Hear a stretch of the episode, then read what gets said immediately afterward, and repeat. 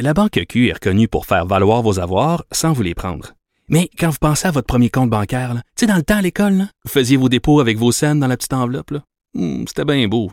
Mais avec le temps, à ce compte-là vous a coûté des milliers de dollars en frais, puis vous ne faites pas une scène d'intérêt. Avec la Banque Q, vous obtenez des intérêts élevés et aucun frais sur vos services bancaires courants. Autrement dit, ça fait pas mal plus de scènes dans votre enveloppe, ça. Banque Q. Faites valoir vos avoirs. Visitez banqueq.ca pour en savoir plus.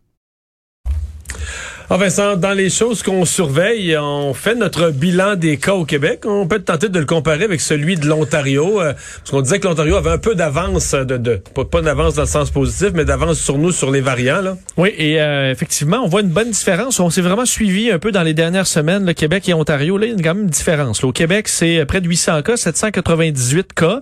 C'est pas euh, pas une baisse là aujourd'hui. Plus 10 personnes, moins 9 aux personnes hospitalisées par contre, moins 4 aux soins intensifs, 25 000 prélèvements, 18 200 doses de vaccins, un petit peu plus haut. nouveau record. Ouais, nouveau record, on avait atteint du 17 000, alors c'est un, une première.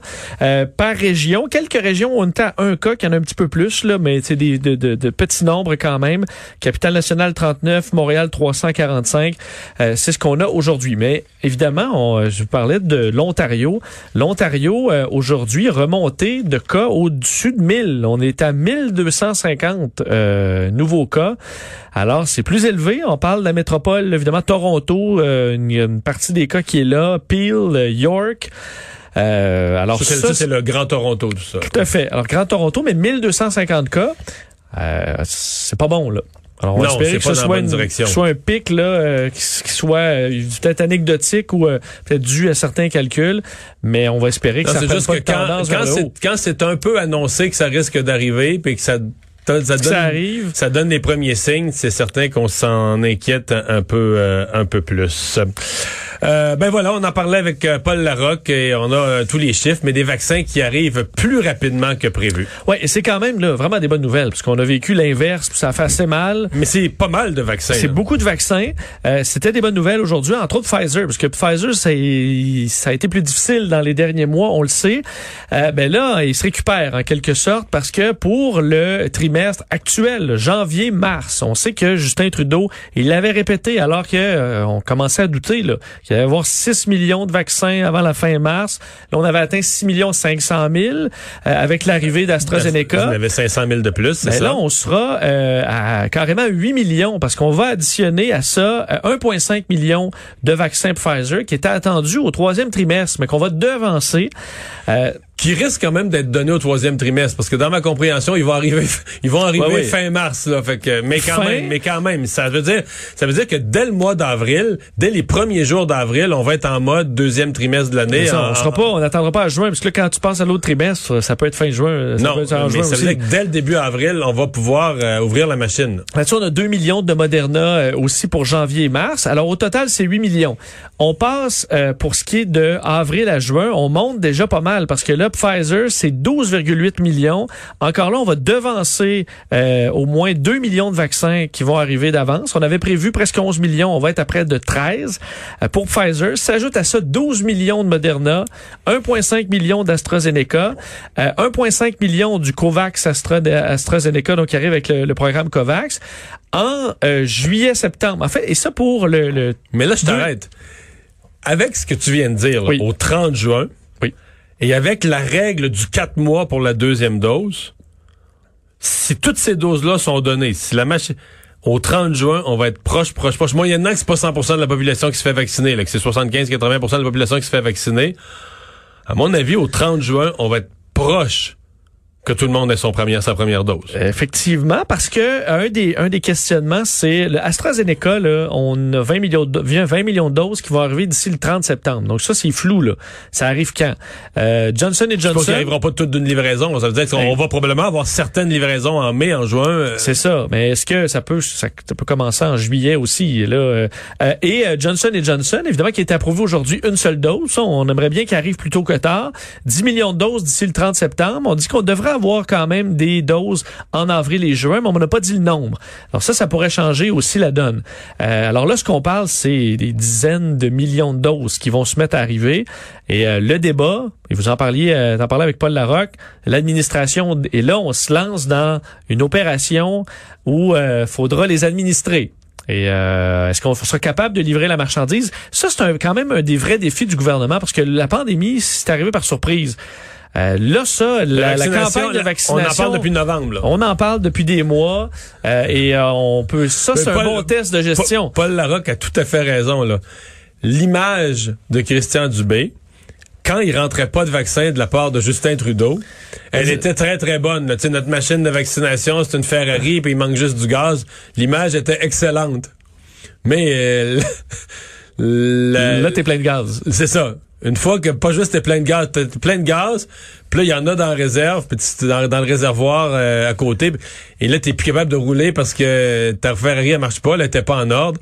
Là t'as l'air fou. Euh, Est-ce que tu y crois au pro- projet? L'ultime désir, c'est d'atteindre un million de doses par semaine là, Au Québec, au Québec. écoute, on nous disait il y a pas longtemps que 205, on nous disait euh, que 250 000 doses c'était la limite. Bon, mais là par contre on additionne.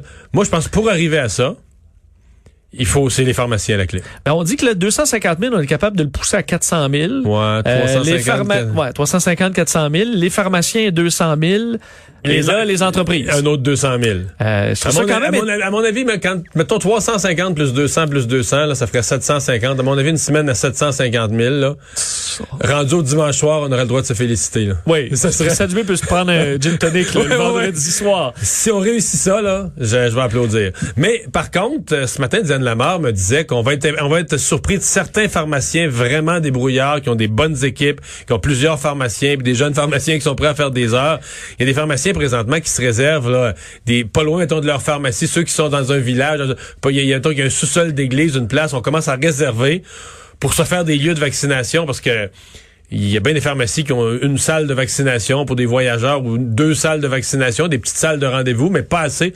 Mais ça veut dire qu'il y a des pharmaciens qui prennent ça au sérieux. Là. Ils veulent contribuer. Puis... Et ça et les entreprises. Je trouve quand même, je pense que les entreprises ont dit qu'il y en avait déjà 350. Ouais, mais là, Vincent, les entreprises, c'est jamais aussi efficace que le gouvernement. Mais- non, mais justement, parce que j'ai l'impression, moi, être patron d'entreprise, euh, écoute, t'as tout avantage à organiser une belle opération rapidement. T'as des locaux de libre. Plusieurs entreprises ont des étages vides au complet, des locaux de libre. Tu peux Ah, piger pour dans les... l'entreprise. Pour l'entreprise, d'abord, tu règles le cas de tes Ben, tu employés. vaccines tes employés. D'un, Deux, socialement, ça passe très bien. C'est comme une contribution sociale qui va Ben être applaudie, oui. applaudie par tous. Il y a que des avantages, même s'il y a des coûts euh, approximatifs. Là. Non, mais dans les multinationales, les coûts d'une opération de vaccination, tu comprends, c'est... Ben, surtout, on s'entend pour un employé dire, Hey, mon employeur se bat pour me vacciner et on peut pousser la vaccination à dire les employés et leurs familles, dans certains cas, disent même des membres de la communauté. Si certaines grandes entreprises se mettent à rouler à fond, ben il y a quand même euh, une bonne quantité de doses qui peut aller être cherchée là. Il y a des grandes tours à bureaux vides, euh, de grandes entreprises, de gens qui sont en télétravail. Euh, on pourrait faire rouler la machine. Mais un million, j'y crois pas. Mais tu sais, je veux dire, à 750 000, c'est du monde, là. 750 000, mettons qu'au Québec, t'avais, mettons qu'on a 7 millions de personnes à, à vacciner. Ça prend pas, en moins de 10, mais là, déjà, il y en, y en a déjà plusieurs de vaccinés. Je veux dire, ça serait en 6-7 semaines, tu finirais à job, là. Ben, c'est pour ça que reste effectivement, même si on est entre euh, 500 000 et 1 million de, de doses par semaine, on, va- on semble qu'on va s'en sortir. là. Ah, on voit, on C'est voit quand lumière, même euh, encourageant. C'est encourageant. Euh, Il y a, euh, ça traîne depuis le début, puis c'est un sujet sur lequel je suis intervenu souvent parce que j'ai eu des, des, des commentaires du public. Et là, Christian Dubé a senti le besoin d'envoyer un avis euh, au ministère pour les proches aidants, là, les gens qui accompagneraient, euh, ou les conjoints qui n'ont pas 85 ans, par exemple, mais qui accompagneraient une personne de 85 ans. Oui, c'est une question que tu posais, euh, que tu as posée depuis le jour 1. Là. Mais c'est parce que le jour 1, en plus, sur le site Internet, marchait pas. ça marchait pas. Mais c'était pas, c'était même pas prévu pour ça. Puis c'est pas encore très clair sur le site Internet. Moi, les, je reçois plein de témoignages de gens qui disent, ouais, on peut pas inscrire notre conjoint, c'est pas faisable. Puis Et euh, je comprends que des gens qui téléphonent aussi n'ont pas toujours des réponses claires sur euh, qu'on a le droit, Ben, est-ce à, a date, pas à, le droit? à date, moi, ce qu'on m'a dit, c'est qu'au téléphone, c'était très clair. On disait exactement le contraire du ministre. C'est non. C'est non, vous serez pas vacciné, vous n'avez pas pris un rendez-vous distinct, vous serez pas vacciné avec... le- Vous venez accompagner une personne de 85 ans, vous n'avez pas 85 ans, vous ne serez pas vacciné. Donc, c'est ce qu'on disait au téléphone. Bon, et là, on a obtenu copie d'une note envoyée au réseau là, par l'équipe de vaccination. euh, et euh, donc, le message dit ceci. Là, personne proche aidante ou accompagnatrice par ailleurs. À l'ouverture de la prise de rendez-vous le 25 février dernier, les personnes proches aidantes ou accompagnatrices de 70 ans et plus n'ont pas toutes réussi à prendre leur rendez-vous. Dans ce contexte, ces personnes n'ayant pas réussi à prendre un rendez-vous entre le 25 février et le 28 février, inclusivement, seront acceptées lors de la vaccination de leurs proches.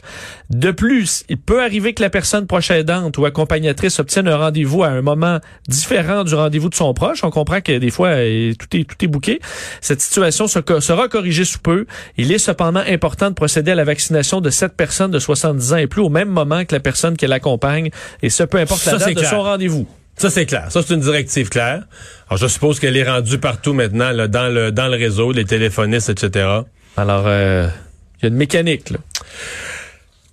Euh, L'emblème du 11 mars qui a été dévoilé, 11 mars étant la date de, commémoration là, des euh, plus de 10 000 personnes décédées de la COVID au Québec. Oui, l'emblème euh, qui devrait rester parce que le 11 mars va rester marquant pour l'histoire du Québec et du monde. Évidemment, c'est cette journée l'an dernier, en 2020, où euh, l'OMS déclarait une situation de pandémie mondiale et qu'on va utiliser comme journée. Sûr que nous, au Québec, c'était dans les journées qui ont suivi, le 12, 13, 14 mars, où tout s'est commencé à fermer et qui ont été marquants pour tout le monde. Alors, le 11 mars sera la journée de D'ailleurs, on demande aux Québécois de faire une minute de silence à 13 heures le 11 mars prochain. On dévoilait aujourd'hui l'emblème euh, de cette journée. Euh, c'est un logo assez simple où c'est écrit 11 mars à l'intérieur d'une rose blanche. Alors, un symbole qui représente, euh, dit-on, la sincérité des sentiments exprimés en hommage aux personnes qui ont succombé au virus, l'unité du peuple québécois euh, également. Euh, alors, euh, le drapeau du Québec, on sait, va être en berne à l'Assemblée nationale dès 6 heures euh, le matin du 11. On demande également de souligner le dévouement des travailleurs de la santé. Alors oui, il y a les personnes qui sont décédées, il y a ceux qui ont combattu euh, la COVID. Il y aura des représentants d'ailleurs des familles euh, endeuillées, du réseau de la santé, des services prioritaires qui vont pouvoir se recueillir là, près d'un mémorial euh, temporaire. Et il y aura un discours du premier ministre François Legault en après-midi, euh, certaines prestations virtuelles. Je sais pas si tu as vu le logo, je sais pas ce que tu en penses en même temps. Ouais, c'est ça. C'est simple, ouais. simple, mais... euh, C'était c'était une semaine, c'est le, le 11 mars qu'on commémore à cause de la, de la pandémie. C'était le 18 mars qu'on avait eu le premier euh, premier décès au Québec. Au là, Québec. Une, ma- une madame à Lavaltrie, là, à la résidence. C'était une des premières éclosions dans une résidence pour euh, aînés, une résidence privée pour On aînés. s'en souvient parce qu'on avait, on était dans la série de points de presse là tous les jours et c'était le premier où on annonçait plus des cas mais un, un un décès. premier euh, un premier décès. Euh, on a su un peu plus sur le prix des doses. Oui, et quand même, euh, parce que on nous donne pas là euh, au gouvernement fédéral exactement comment on a payé, à quel prix on a payé les doses de vaccins, mais euh, on peut le calculer sur les données euh, sur le commerce international des marchandises qui a été publié par Statistique Canada. Le gouvernement donc refuse de donner ces chiffres-là, mais on indiquait dans les chiffres que, que Ottawa a dépensé 24 millions de dollars en janvier pour des doses anti-Covid et qu'on en a acheté 695 000. Euh, alors, le calcul fait est quand calcul. même simple. Ça donne 34,50 pour chacune des doses, ce qui est cher, mais pas, euh, pas hors de prix. On n'a pas eu de rabais. Mais entre autres, les États-Unis, on donne quelques comparaisons. Là, en décembre, on parlait, il y avait un prix qui est, qui est sorti là, pour une partie des doses. C'était 37 dollars et 70. C'était plus que les Américains, plus que les, euh, les Européens. Euh, les États-Unis qui En avaient même des- temps, les Américains, il faut mettre dans l'équation l'opération Warp Speed, là. Ils ont mis euh, des milliards pour le développement du vaccin. tout à fait. On peut, on peut compter ça Ah. comme un acompte. Là. Tu as tout à fait raison. Les États-Unis qui avaient déboursé pour les vaccins de Pfizer le 24,80 Par contre, pour celle de Moderna, c'est 35 Alors là, on est plus dans les prix. On a payé 34,50 Alors les Américains sont quand même prêts à payer jusqu'à 35 pour Moderna. C'est des données qui avaient été publiées par euh, Washington et le magazine Forbes. Alors, euh, c'est le prix moyen.